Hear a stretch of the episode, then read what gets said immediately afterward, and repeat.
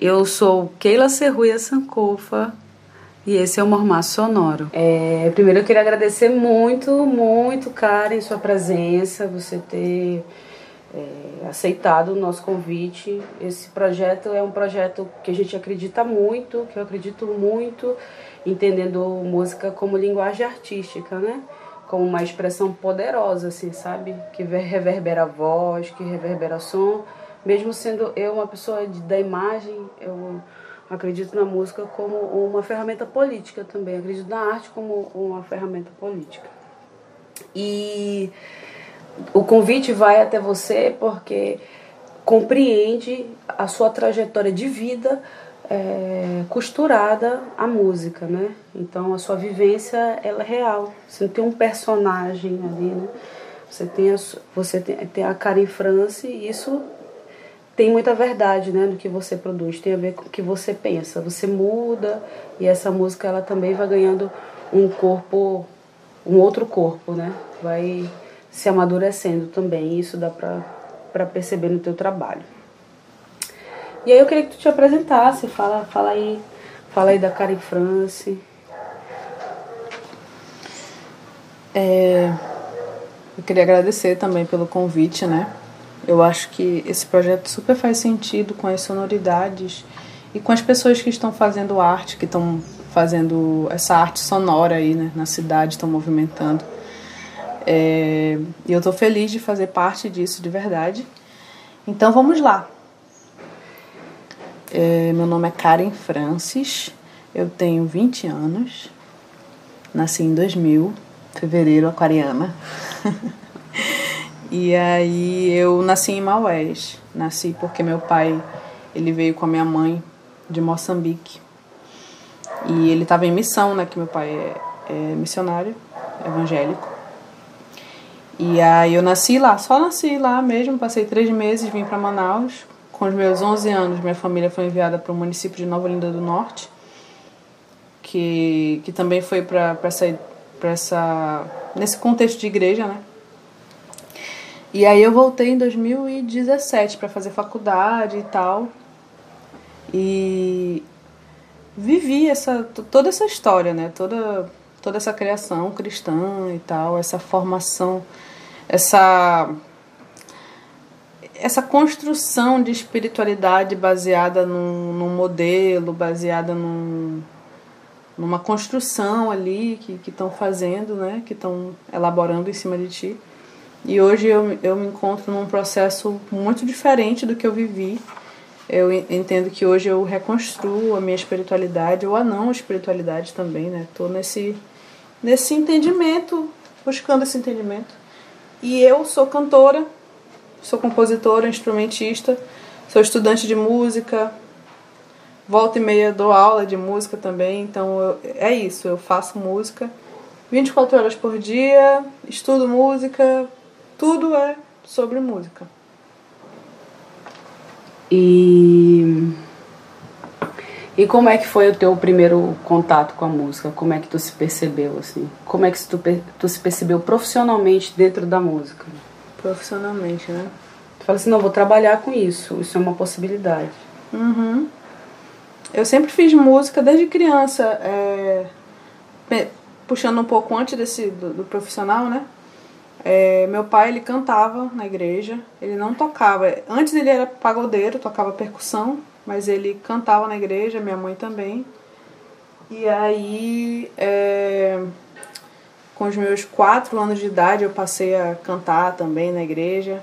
Com oito anos, eu passei a cantar no grupo de louvor com eles. E aí, eu aprendi a tocar violão aos nove, tocar na igreja dos nove até os dezessete. E aí, com os meus, na verdade, com os meus 15 anos ainda tocando na igreja, eu tocava lá em, em Nova Olinda no período que eu passei lá, eu tocava em eventos é, da prefeitura, eventos da escola, tocava em casamentos, tocava em aniversário.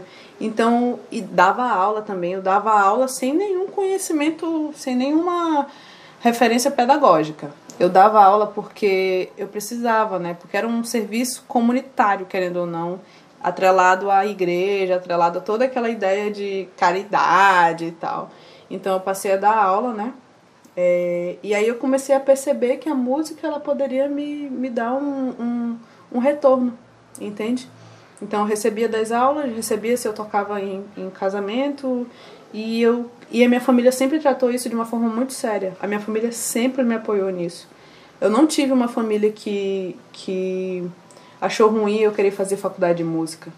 Porque e isso é muito doido porque isso vem da perspectiva da igreja. É, pelo menos no entendimento do meu pai. É, apesar de todas as questões, de toda a problemática, meu pai ele viveu numa perspectiva de missão, né? Então você não tinha muito. Você fazia por amor. E se você fazia por amor, fazia tudo aquilo valer a pena. Então, com a música foi assim. E ele não viu problema nenhum de eu querer fazer isso. E hoje é uma coisa que super me sustenta de verdade, a gente consegue apalpar, porque isso se torna material, né? E faz sentido com tudo que eu aprendi sobre. É... Tu lembra a primeira música que tu cantou? Eu lembro a primeira música que eu cantei. Assim, publicamente. Se eu não me engano, é até engraçado. Foi aquela música Aos Olhos do Pai, do Diante do Trono. Você é uma obra-prima. Meu pai me ensaiou. Meu pai era tudo, era coreo... É, é, ele fazia as coreografias, ele fazia toda a produção. É... Hoje, você você é uma pessoa lésbica, né? Você é assumida, assumidamente uhum. lésbica. Você acha que isso tem a ver com a, a essa construção da música, essa música que estava em você, né? Essa relação dessa dessa dessa procura, né? De se revelar, de, de ser liberto, de ser verdadeiro com você mesmo. E já que você foi criado nesse espaço que provavelmente provavelmente reprimia, uhum. né? Esse, o lugar dessa verdade. É, e eu queria saber como é que a música ela também, se, se ela faz parte disso ou não, assim. E aí eu, eu tiro muito uma referência de mim, assim, sabe? Por isso que eu choro quando eu escuto é, aquela música sua, sabe? Porque é, tem a ver que a gente quer se libertar, a gente tem um monte de coisa para falar, tem um monte de coisa para dizer, tem um negócio que fez, tem um negócio que abre. Enfim, e aí a arte, ela é, colabora pra gente se expressar, né? Pra gente ser quem a gente é, ou a gente, pelo menos, tentar alcançar aí isso que a gente sonha ser, enfim. Uhum. E aí eu queria que tu que tu falasse, né, sobre isso, se a música te ajudou, se ela colaborou nesse, nesse teu processo, porque você é uma pessoa muito jovem. Provavelmente daqui a 10 anos eu vou estar conversando com uma outra cantora, Cari France. Mas é, já tem uma maturidade nesse pensamento, né?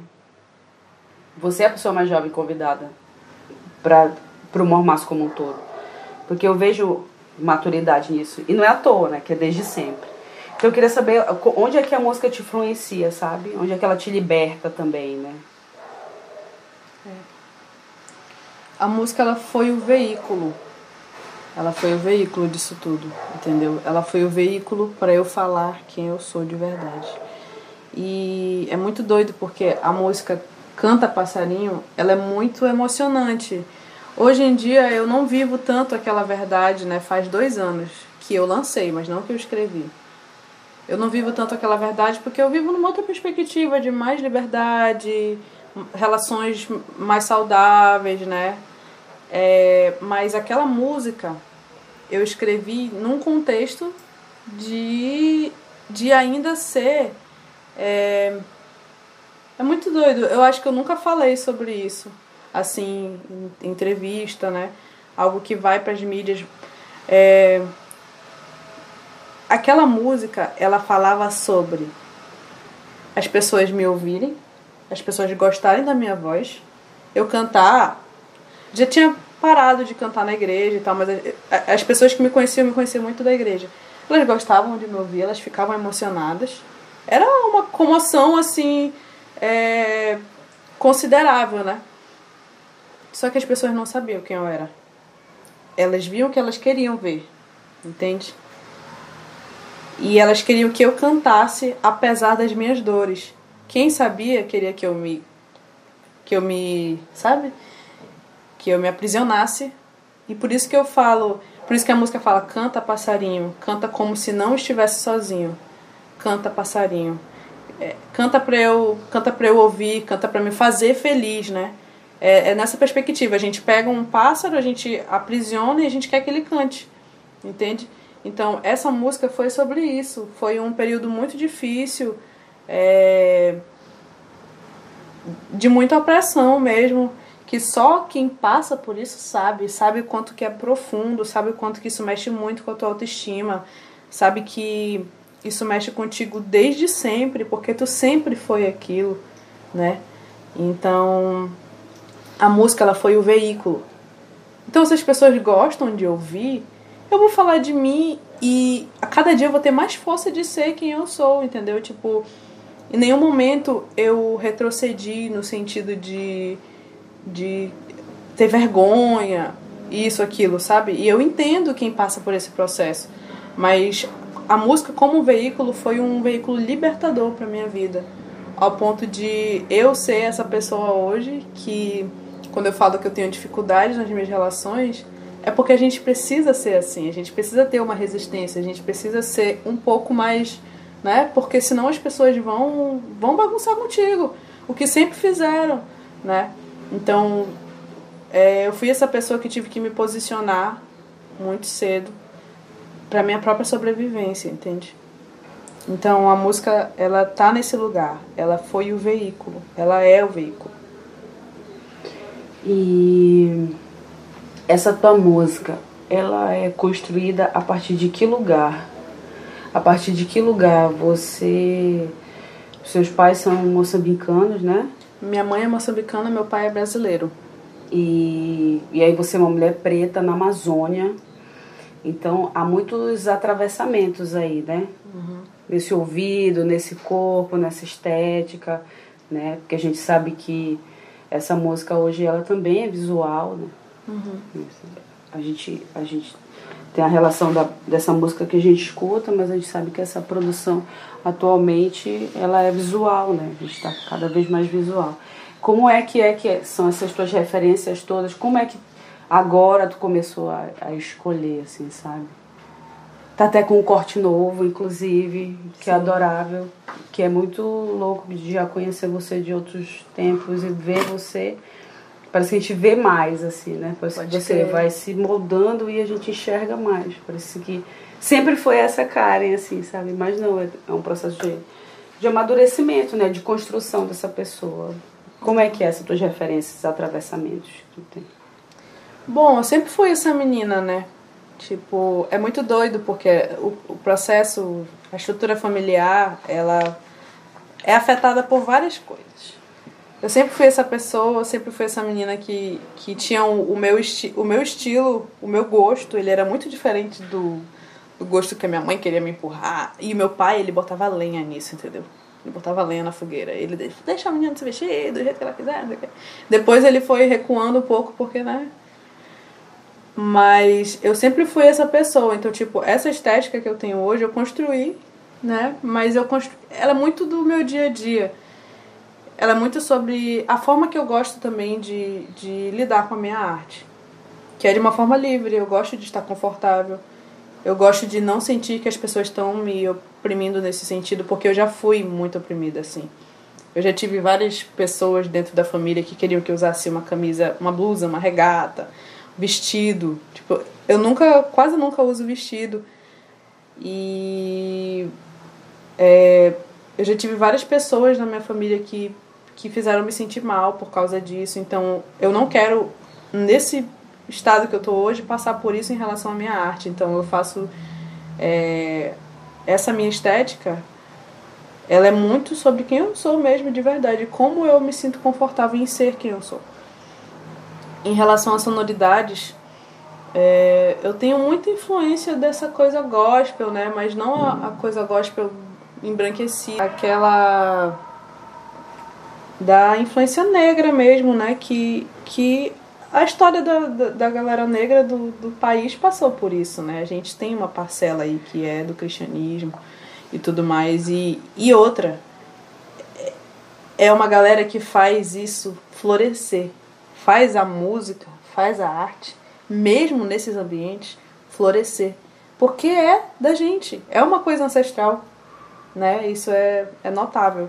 Então eu tive muitos esses atravessamentos é, e estando nesse, nesse lugar, nesse ambiente que a gente pega muito da referência do, da paisagem sonora de onde a gente está, da referência sonora da natureza que tem muito a ver com a nossa com a nossa vida, né? Tipo, apesar de toda de todo mundo urbano, toda a sociedade urbana, civilização urbana que a gente vive, a gente tem muito esses atravessamentos. Eu moro na cidade de Deus, e eu tenho. Lá eu consigo perceber o clima diferente, porque lá é mais friozinho, a água é mais gelada. Então não tem como você fugir desses lugares. Não tem como eu ignorar os sonhos que eu tenho vivendo nessa cidade, mas também vivendo e, e vendo sempre nos sonhos a natureza e vendo as forças da natureza nesse, nesse impacto, entendeu? Então. Eu não sei como é que isso se encaixa diretamente na minha música, na minha na estrutura musical mas na minha vida, no meu dia a dia, que acaba reverberando na minha música, isso também é presente. Tu falou desse, desses moldes, né? E provavelmente você tem muitos sonhos. E aí, pensando nessa indústria, né? A indústria da música, ela é uma indústria que molda muito esses artistas, enfim, tem as grandes produtoras que você paga, você troca por show ou faz contratos bizarríssimos, né? A gente vê muito isso com, com muitos, muitas bandas e cantores, né? Que, que devem, né? Você acaba devendo para esse produtor. Tem uma relação aí de visibilidade, sucesso, que eu, eu acabo pessoalmente como artista também dividindo, porque eu acho que são coisas completamente diferentes, né? É, e o sucesso também, a palavra sucesso é questionável. E aí eu queria saber, o que que tu, pra ti, qual é a perspectiva, o que que é sucesso pra ti, assim, sabe? O que que é que tu pensa como, tu pensa nesse futuro, mas tu pensa ele como, assim, sabe? Uhum. Dessa tua música, assim. É, isso é muito interessante. Quando eu entrei na faculdade de música, faço faculdade de licenciatura em música, eu comecei, era a faculdade que eu sempre quis fazer na vida. Eu era doido, queria entrar na faculdade de artes e eu sou feliz até hoje por causa disso, apesar de todos os pesares. É, e aí lá eu aprendi bastante sobre projeção de futuro, sobre perspectiva de arte, do que e eu percebi que é muito idealizado, né? Esse local do artista, desde quem tem talento quem é, parece que é sempre uma coisa divina ali. A pessoa tá acima de todo mundo, né? E, e eu não tô falando do artista em si se colocar ali, eu tô falando do, do imaginário, do pensamento mesmo, da, da sociedade, né? Porque a real é que a gente não tem educação artística, a gente não tem educação musical. A música que era para ser para todos é para alguns. Porque essas pessoas elas desenvolvem uma aptidão, né? Ela tem, elas têm aptidão e é mais rápido, mas essa música ela deveria ser acessível a todos, todo mundo poderia, todo mundo tinha que cantar, tinha que tocar, né? É o que a gente estava conversando antes. Então, junta tudo isso com poucas pessoas chegam lá, lá em cima, né? No mainstream, poucas pessoas chegam lá, e isso fica posto como sucesso. Meu entendimento não é esse. Meu entendimento é que a música me sustenta, ela já me sustenta. Ela me sustenta, ela sustenta minha família, entende? E isso para mim é sucesso porque eu escolhi fazer música, eu faço música, consigo pagar minhas contas e viver dignamente. Isso para mim já faz muito sentido. Entende? E eu miro para outros lugares porque a gente, o nosso trabalho, ele tem essa perspectiva do que é comercial, o que não é. E eu, eu acredito que isso não está posto em, em questão porque é, não tem como a gente, de fato, colocar aqui na, na mesa o que é verdadeiro e o que não é. Não tem como. Porque isso é artístico, né? Agora cada um carrega a sua verdade, cada um carrega, cada um se sente bem com o que faz, então isso para mim vale muito a pena a gente mira lá em cima, a gente mira num, numa perspectiva maior que gere renda para mais pessoas, que você tenha uma equipe e consiga pagar todo mundo. Isso faz sentido. faz sentido para mim é, atingir esse lugar se isso acontecer, né? Para isso acontecer.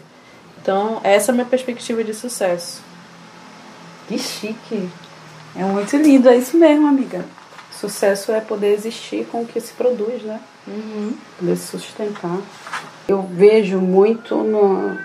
Tem uma, uma questão de mulheres, das mulheres pretas que estão produzindo, tem uma construção solitária aí, né? Então a gente consegue ver muitas cantoras negras, solos, muitas performances solos, né? Então tem muitas mulheres negras produzindo de, de forma solo, né? E eu ligo isso à solidão também, né? Assim, a questão de construir banda e tal. Como é que é que foi para te decidir? Porque provavelmente você tentou várias vezes, obviamente, ter uma banda, né? E, e aí eu queria saber, quando é que tu decidiu? Tu falou, não, você é uma cantora solo e isso vai funcionar melhor, né? Porque você toca instrumentos também, né? Uhum. Sim. É, o primeiro grupo que eu toquei foi com a minha família. Foi com meu pai e com a minha mãe. E depois com a igreja. E lá eu já percebi várias coisas, né? Meu pai, por ser meu pai, tinha ali uma hierarquia. É, questões, né? Com ser pastor, ser um cara ali que está na frente. Então, eu fui pegando as minhas percepções sobre isso, o que eu queria, o que eu não queria mais. Também teve a questão de eu ser muito nova, eu não tocava excepcionalmente bem, eu não toco excepcionalmente bem. Mas eu estava ali cumprindo a minha função numa banda, num grupo de louvor. E era sempre muito. É, é, ameaçava a galera, né? Então já fui percebendo isso também. Depois de um tempo, me, me liguei com outras pessoas que faziam uma coisa ou outra, mas eu percebi que por questões de, sendo bem sincera, sustentabilidade do rolê, é, cachê, divisão, grana que tu vai receber, é, faz muito mais sentido tu fazer o teu corre sozinha, né? Mas óbvio que tem vários parênteses aí, parênteses, né? Tem uma questão também que isso não acontece comigo, porque eu tenho o apoio da minha família, mas o apoio também é limitado, porque o que eu faço eles não podem fazer, só eu posso fazer. Então eles me dão suporte para eu chegar ali mas tem muita. 80% do corre sou eu que faço, né? É, as mulheres, elas, elas apoiam os seus maridos, as mulheres héteros, né? E bissexuais. Apoiam seus maridos, apoiam seus filhos. Mas quando elas precisam de apoio, isso não acontece. Não existe exemplos de homens que largam os seus trabalhos, que demandam tempo para assistir o show dela ou ela fazer o corre, entende? Ela seguir o sonho dela. E quando isso acontece, deles se colocarem nessa posição, eles se sentem ameaçados porque eles querem atingir o mesmo patamar delas, porque eles não conseguem ficar abaixo ali, numa, abaixo, numa, bem figurado mesmo, né? Eles não conseguem se sentir daquela forma, então sempre querendo ultrapassar e tal. Então eu acho que isso justifica muito essa solidão aí, entende? É, essa solidão não é só sobre você ter carreira solo, mas também é sobre você não ter apoio nenhum no que você faz. É sobre a sua família não entender que o que você faz é um trabalho, entende? É, então, a minha decisão, a minha escolha é baseada nesses pontos, mas eu, eu trabalho com, com outras pessoas, vez ou outra eu chamo, faz sentido, né? Se eu tiver um dia numa perspectiva de mais comercial, mais ampla assim, a nível nacional, isso vai fazer muito sentido, porque é óbvio que eu quero mais elementos sonoros. Eu quero uma banda, eu quero tudo isso, entende? Mas nessa realidade que a gente vive hoje, é, é uma coisa a se pensar. Entende? É uma coisa a se pensar. Porque eu volto sozinha para casa, porque eu volto com meu equipamento para casa tarde da noite. Não é essa pessoa que vai me acompanhar. Para um homem é muito mais fácil voltar 11 horas da noite, pegar um ônibus e voltar para casa com seu equipamento. Para mim não é nada fácil. Então, o dinheiro que ele poderia levar, eu poderia pagar um Uber para mim. Sabe? Então, tudo isso tem que. Tudo isso é colocado na, na conta para eu fazer um trabalho solo. Tu já pensou em parar de cantar alguma vez? Eu nunca pensei em parar de cantar. Eu nunca pensei. Não sei se vai chegar esse momento. Talvez chegue, né? Mas eu nunca pensei. Nem com toda a pressão? Eu já pensei em xingar uma galera, tipo, sabe? Pagar de doida mesmo. Mas. Fazer gangster assim, uma música pra detonar. Nossa, já pensei total. Eu sinto muita raiva, né? De, de várias coisas. Mas parar de cantar, não. Talvez chegue esse momento, né? E eu preciso me recuperar desse momento. Mas nunca aconteceu. Ainda não chegou, mas tu já quer se recuperar desse momento. Me preparar, né? Tem que me preparar. E o que. Qual é a música? Tu tem alguma música que tu gosta mais? Que eu gosto mais? É, que tu fala assim, porra, legal pra caralho de cantar essa música. Porque assim, não tem nenhuma música que tu canta há 10 anos, né? Então, tu ainda tem paixão por todas, né? Porque é tudo muito ah, novo. É, não é, não Mas tem alguma música que tu fala assim, porra, eu gosto de cantar essa música, ó, acho. Tem. Tem duas músicas que eu gosto muito de cantar. Que é. Cardume e uma outra que se chama Expectativa. E ela fala sobre sobre relacionamento também, né? Sobre expectativa, criar expectativa sobre cansaço, entendeu? Sobre pessoas que não compreendem o teu cansaço também. Eu falo muito sobre cansaço, né? Uma jovem cansada. Mas Cardomi também faz, faz muito sentido para mim. Tanto da, da filosofia que tem nela, quanto ritmicamente. É, eu falo que a batida dela a que eu imagino na minha cabeça, com percussão e tudo, é a batida do meu coração. Ai, ela é toda poética, cara. E tinha uma outra pergunta que veio aqui na minha cabeça, mas eu esqueci, enfim. É... Tu pensa alguma. O que, que tu tá pensando aí para 2021? Com ou sem pandemia, muitas pandemias, muitos problemas, enfim. Mas uhum. a gente uhum. continua sonhando alto, né, mano? Uhum. Tem. Se tem alguma coisa assim que fala assim, cara, 2021 eu vou fazer. Tenho que fazer, sabe? Que eu vejo. É, só, só uma questão é que eu vejo que você pensa muito na sua carreira. Você dá os seus passos todos, a gente vê. Sai um vídeo, esse vídeo roda, roda, roda. Então sai um, uma música, essa música fica rodando. Então, de alguma forma, eu compreendo que você tem um planejamento ali, né? Então. E esse ano foi meio prisão, assim, né? Uhum. Se tem alguns sonhos para realizar em 2021. Uhum. É, eu não, não tive muita pressa, não, assim, no meu processo artístico mesmo, de lançar, lançar single, lançar disco, lançar clipe. Não rolou isso. Porque eu acho que, inclusive, isso é uma, uma coisa negativa que eu tenho que, que trabalhar em mim, mas muito dessa perspectiva também de, de de ter calma que as coisas vão chegar lá, que as coisas vão se alinhar, entende? É, então, ano que vem, na verdade eu já estou em produção de um álbum, né? Ele é um álbum que vem com as sonoridades que são diferentes do EP acontecer. Eu me encontrei melhor, né? É, eu, eu tô numa autonomia maior nesse processo. Eu referencio o rolê, reviso o rolê, tudo é, eu faço junto com, com a direção artística, né? E aí, esse disco ele vai ser de RB. Ele vai ser um disco de RB, porque eu tenho o sonho de ser a diva pop do RB, entendeu? É isso que eu quero ser. Acordo de manhã e eu falo, quando eu for uma diva pop, eu vou poder comer sushi de manhã, no café da manhã, entendeu? Porque a minha perspectiva é essa, poder comprar coisas boas para comer e coisas legais, entendeu? É isso que faz sentido, né? E aí eu vou fazer um disco de RB, só que ele vem também com as linguagens do Afrobeat, que é uma coisa que me atravessa de uma maneira, me divide no meio. E o rap, que é que eu fui muito, eu tive muita influência do rap, muita influência desde criança. E com o rap eu vou falar tudo que eu não falo em outros, sabe? Porque o rap tem esse poder, né? Essa força. Então, é, o que as pessoas podem esperar né, desse ano em relação a Karen é um álbum. E tô elaborando aí para fazer uma produção audiovisual também. Quero mostrar mais a minha cara para as pessoas. E, e é isso.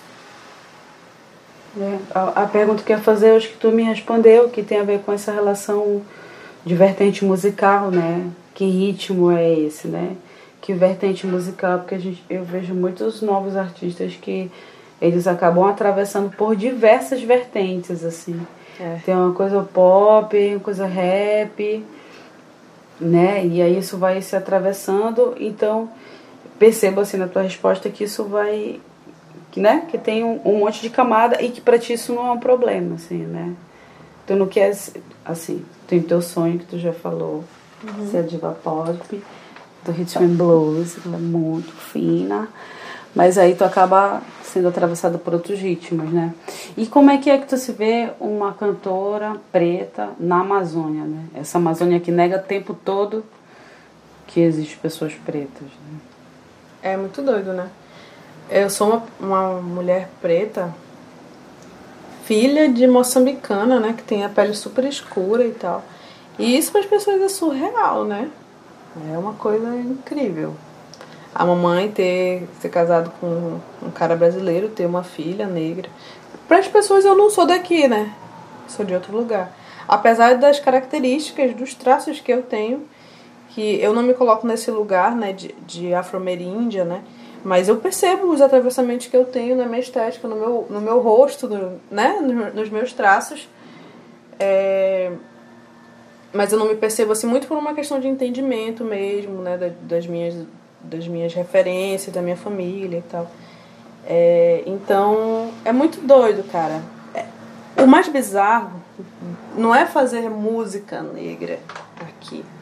O mais bizarro é ser uma pessoa negra de fato é falar sobre o que a gente fala, sobre a nossa vida, porque isso é invisível, não existe. Não é possível uma pessoa negra sofrer racismo aqui. Não é possível, racismo não existe aqui. Entendeu? É isso que é mais bizarro. Isso sempre foi bizarro. E é tão bizarro que eu aprendi isso desde pequena, tipo, meu pai ele me falava as coisas, falava que eu era black, que eu era negra, que não sei o que, falava sobre as coisas da minha da minha Teu pai é negro? Meu pai é um cara negro de pele clara. E. Só que hoje isso se confunde muito. Quando eu me coloco mesmo nesse lugar, isso é ameaçador para as pessoas. Entende? É muito doido, porque a pessoa preta ela sempre é reconhecida ali, né? Todo mundo sabe. Mas quando ela se coloca naquele lugar, quando ela entende, quando ela se, se coloca mesmo, é muito ofensivo para todo mundo, né?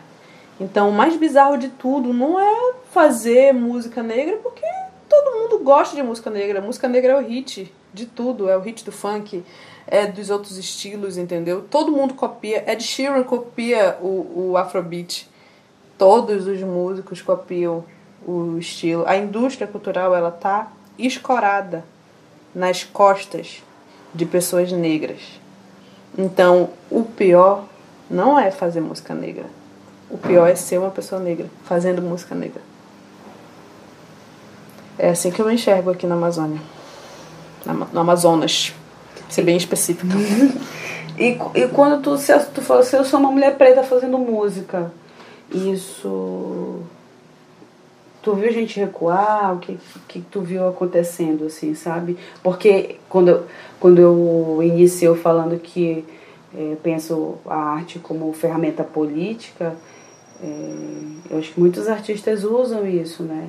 E isso é político, né? Porque isso incomoda, muda, é, confronta por onde tu, tu, caminha, né? E aí, como é que é que foi pra ti? Como é que isso aconteceu? Você falou assim, não, agora eu sou uma mulher preta cantando música preta e eu sou da Amazônia. E é isso, assim, qual, o que, que aconteceu? Porque provavelmente mudou muitas coisas, né? Eu acho que ainda mais eu vindo da igreja, né? Porque a igreja ela fecha os olhos para isso, né? Tipo assim, existem cristãos, existem ímpios, mundanos, mas essas pessoas não têm raça, né? Elas não são racializadas ali. Não, não tem uma diferenciação e tal. É explícita, porque implícita tá ali no rolê. O racismo rolando, pegando pesado, entendeu? Mas é, é aquela falsa democracia racial. Ninguém vetou cor, ninguém Tipo, a irmã, a irmã Karen. Falar sobre negritude dentro da igreja é, é péssimo, né? Porque você não vai ser ouvido e, tipo, nem tem espaço para isso. Mas, enfim, saí desse lugar, fui fazer música e tal. Eu acho que as pessoas, elas, elas já... Parece que o meu posicionamento, ele chega antes de mim. Entende? Porque eu não tenho muitos diálogos com as pessoas, assim. De... As pessoas, sabe? Elas já me conhecem pelo que eu falo, principalmente pela internet. Pelo que eu falo na internet, por eu ter gravado Cor da Minha Pele, que é uma música que fala sobre, sobre essa, esse pertencimento. Né? Então as pessoas já deduzem tudo. Então eu não tenho muitos, muitos confrontos, assim.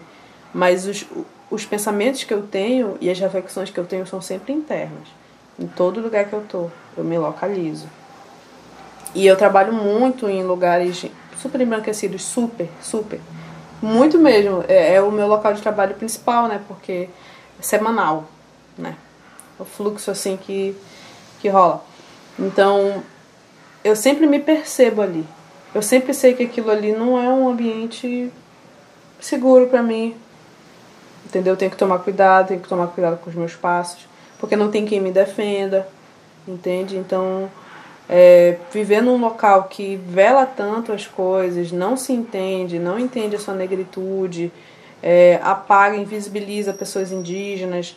É isso, é você sempre ter que se situar, sempre ter que localizar onde você está e calcular muito bem seus passos. É isso. Teve algum confronto que você tem que fazer na, e nesses espaços, porque tu canta na noite, né? Eu acho que é uma coisa que tu não falou aqui, mas tu vive também de cantar na noite, cantar em, em espaços comerciais, né? Uhum. Enfim. E algum, algum desses espaços, assim, você fala assim, eu não vou voltar nesse lugar, ou esse é um lugar não tão apropriado para que eu exista. Cara, o que rola pra mim, não lembro de nenhum confronto assim, né? Porque as pessoas também elas não têm coragem, né? Muitas das vezes. Mas a gente sabe que rola ali. É, já aconteceu de eu, em relação ao machismo, né? E ao, ao assédio. É, de eu ter que me defender de uma situação que rolou e ao mesmo tempo morrer de medo de como eu seria interpretada. Porque a pessoa, porque o cara é um cliente e eu tô prestando serviço. O músico já não é valorizado né? Que dirá mulher, que dirá jovem, como eu, que dirá uma mulher negra, que é marginalizada. Então, é, rola essas pressões, rola esse, esses conflitos aí que eu tenho que lidar, isso gera várias coisas, gera ansiedade, gera tudo, né? Então, já rolou essas questões assim de eu ter que saber como, como que eu vou lidar com essa situação para minha própria segurança. Eu não vou me deixar ser desrespeitada ou violentada, né? Mas eu preciso ser estratégica. É Linda mulher. Que eu quero logo. Eu, tô, eu taco fogo nas coisas, mas eu acho lindo esse comportamento. É, que eu acho que é um comportamento capoeira, né? Um comportamento de saber se chegar e se sair, assim, tacar fogo nada, em nada, em ninguém, assim, também. Que eu acho que também é, é um, uma forma de resistência também, né? Uhum. Há várias formas de resistência, né? E a gente é diverso, né? A gente é preto e diverso. E é muito foda isso, assim. E eu queria saber como é que, é que tu faz as tuas músicas. Se essas músicas elas surgem, se tu tá e surge, ou não, tu para num lugar e fala, agora eu vou escrever uma música, né? Porque você canta suas músicas também, né? Toca, canta, uhum. daqui a pouco começa a dançar, não sei. Enfim, mas dança também, né? Só não dança assim. Só no dan ela dança, tá, gente? Assim, só no dança no show e tal, mas ela dança assim. Podia trazer, inclusive, isso para os shows, enfim. É, brincadeiras à parte, como é que é que tu, como é que tu constrói essa, como é tua, essa tua música, assim? Porque a música, eu entendo, Vamos lá, se eu estiver errado, você me corrige. Mas são várias etapas, né? Você escreve, você tem a melodia, depois você cria a letra, depois, você cria, depois junta e cria música, ou não tem letra, enfim. Uhum. Como é que é, como é que passa, assim, como é que é que acontece? Tu grava no celular, grava no estúdio, não grava, grava na cabeça. Essa pergunta é muito importante. É muito legal saber. Quando, gente, quando as pessoas perguntam qual é o teu processo criativo, a gente é, passa para aquele lugar de a idealização daquilo, desenrolar filosófico e tal. Mas é muito sobre praticidade, né? O processo criativo é praticidade. Então, é muito interessante porque as pessoas fazem música de forma diferente. O formato que eu faço é música, melodia, harmonia, tudo no, letra, tudo no mesmo momento. Tipo, pego o violão, vou criando tudo, letra e tudo. Porque pra mim, eu, eu sempre me acostumei a fazer assim, né? Desde que eu comecei a escrever, eu escrevo música assim. Então ela chega ali completa. Quer dizer, em, em partes, mas as partes vêm completas, né? Então, agora que eu tô experimentando fazer rap, e outros estilos em bases, né? Porque aí precisa daquela base percussiva e tal, é uma outra linguagem. É, desde, desde meus 13, 14 anos eu escrevo música. Eu escrevia todo dia, porque eu sentia que eu precisava me desafogar. E era incrível isso, né? Hoje em dia eu escrevo com menos frequência, mas, mas quando eu escrevo, eu quero escrever de uma forma assertiva e isso envolve várias coisas. Música não é só sobre inspiração, música é técnica, composição é técnica, composição é estudo de mercado, né? Tudo isso. Então depende para onde eu quero mirar. Mas as duas últimas músicas que eu fiz, assim, duas últimas não, mas que eu tô cantando por aí, que é Cardume e Diluir, elas vieram muito, elas são muito eu.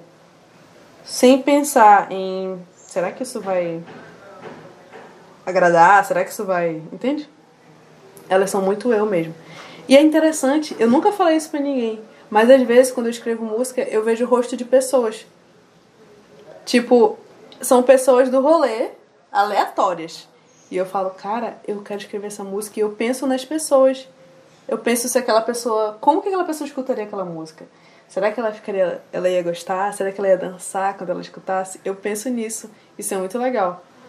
E é isso. Teve um momento da minha vida que eu que eu, eu acho que todo compositor passa, e instrumentista, que é o repertório de acordes que eu tenho, o repertório de técnicas que eu tenho para o violão, não está acompanhando a minha cabeça.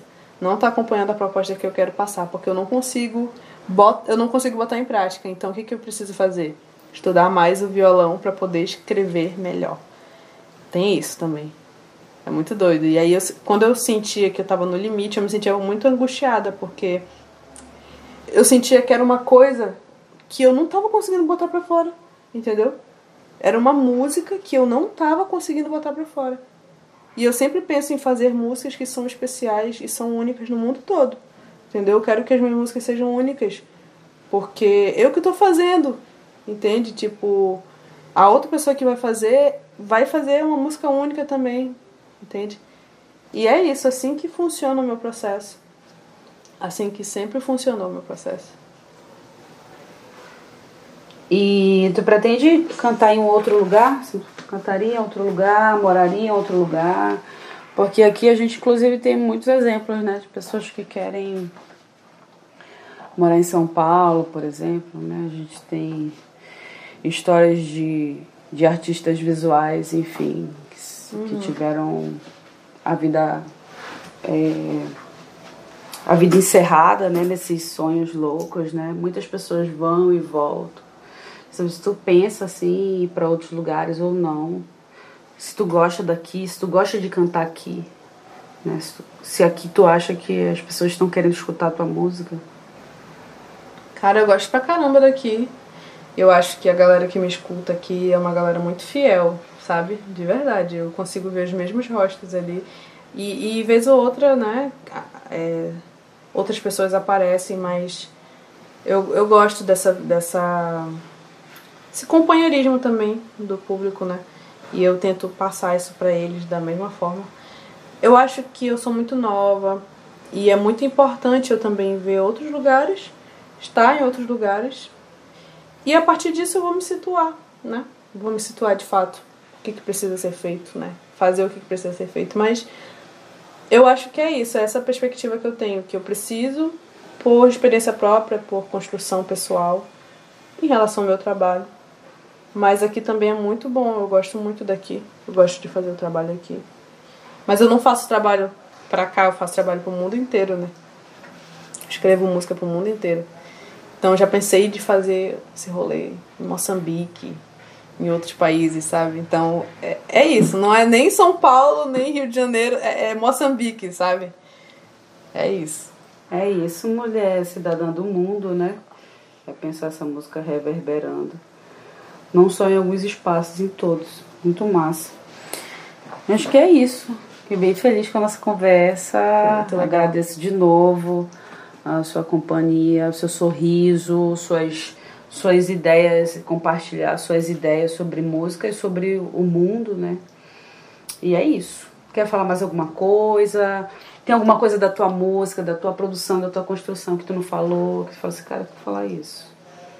Olha, eu, eu falei várias coisas que eu não, não costumo falar e tal. É... Cara, eu só fico feliz mesmo por essa entrevista. Fiquei muito feliz de falar o que eu falei. Eu acho que é super importante. As pessoas nem sabem como é que é o corre, né? O corre de fazer essas produções e tal. E é muito importante a gente a gente trocar ideia sobre isso para quem quer ouvir, para quem tem interesse. É, eu acho que é isso. Acompanhe o meu trabalho. Eu acho que eu acho não. Eu tenho certeza que vem muita coisa boa de verdade, emocionante. Que eu tô nesse processo de produção e eu tô super envolvida, super emocionada. Então acompanhe. Vocês não vão perder por esperar. Né? E é isso, é só isso que eu tenho para dizer. Muito obrigada, tô muito feliz. E vamos seguindo aí. Quais são as redes sociais? Spotify da Karen France. Vamos lá. Rede social é Instagram, arroba Karen Francis Music. É, tem o meu YouTube, Karen Francis. Spotify, Karen Francis. Deezer, Karen Francis. Todas as plataformas Karen Francis, pode procurar lá. E outra, vai ter umas duas Karen Francis negras também lá. Mas procura assim, acontecer Karen Francis. Aí vai, vai me achar. Vai acontecer de te achar. Vai acontecer de me achar. Esse será o acontecimento. é isso. Beijo, galera. E esse foi o Mormaço Sonoro com Karen France.